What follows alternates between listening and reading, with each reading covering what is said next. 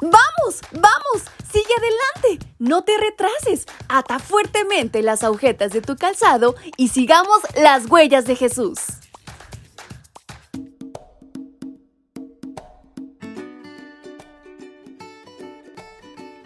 Hola, ¿qué tal? Chicas y chicos, qué gusto poder saludarles a nombre de su amiga Fabi. En esta mañana, al iniciar una semana más, es para mí un gusto acompañarlos e iniciar este viaje para poder descubrir juntos y seguir las huellas de los grandes personajes de la Biblia. En este 19 de febrero, nuestra reflexión lleva como título El ángel luchador. Y encontramos nuestra lectura base en Génesis capítulo 32, versículo 24. Cuando Jacob se quedó solo, un hombre luchó con él hasta que amaneció. Dios se acerca a cada uno de diferente forma.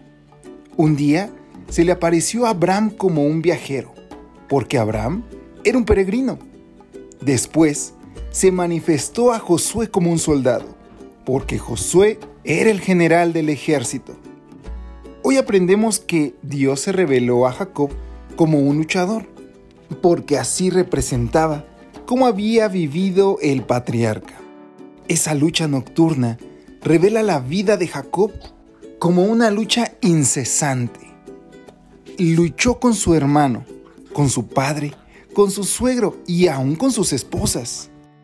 Muchas veces intentó alcanzar sus metas solo, aunque teóricamente sabía de Dios y sus promesas, todo lo olvidaba. Sus últimos 20 años había tenido una relación intermitente con el Señor. Si Jacob se hubiera concentrado en buscar la respuesta y la dirección en Dios, se hubiera ahorrado muchos sinsabores. Afortunadamente, esa noche se rindió a Dios.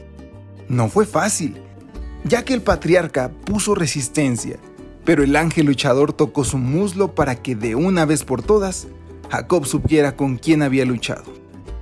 Desde ese día en adelante, cada paso de Jacob le recordaba su lucha nocturna y desistía de su impulso de tratar de solucionar por sí mismo sus problemas.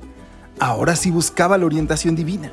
Otra consecuencia de ese encuentro es que a partir de entonces, Jacob recibió un nuevo nombre, Israel. El emisario celestial le preguntó, ¿Cómo te llamas? Veinte años antes, escuchó la misma pregunta en voz de su padre Isaac. Aquel lejano día respondió, Soy Esaú, tu primogénito. Entonces, una avalancha de dificultades tuvo que enfrentar. ¿Qué respondería Jacob ahora? ¿Trataría de cambiar una vez más su identidad? No. Ahora respondió la verdad.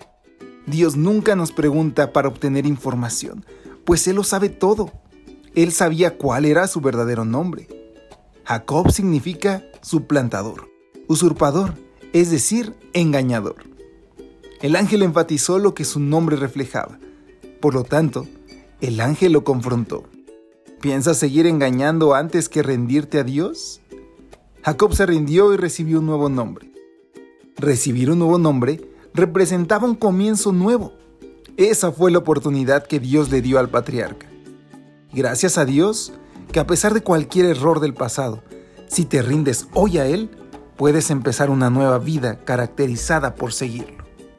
¡Wow, queridos amigos! ¡Qué bella reflexión!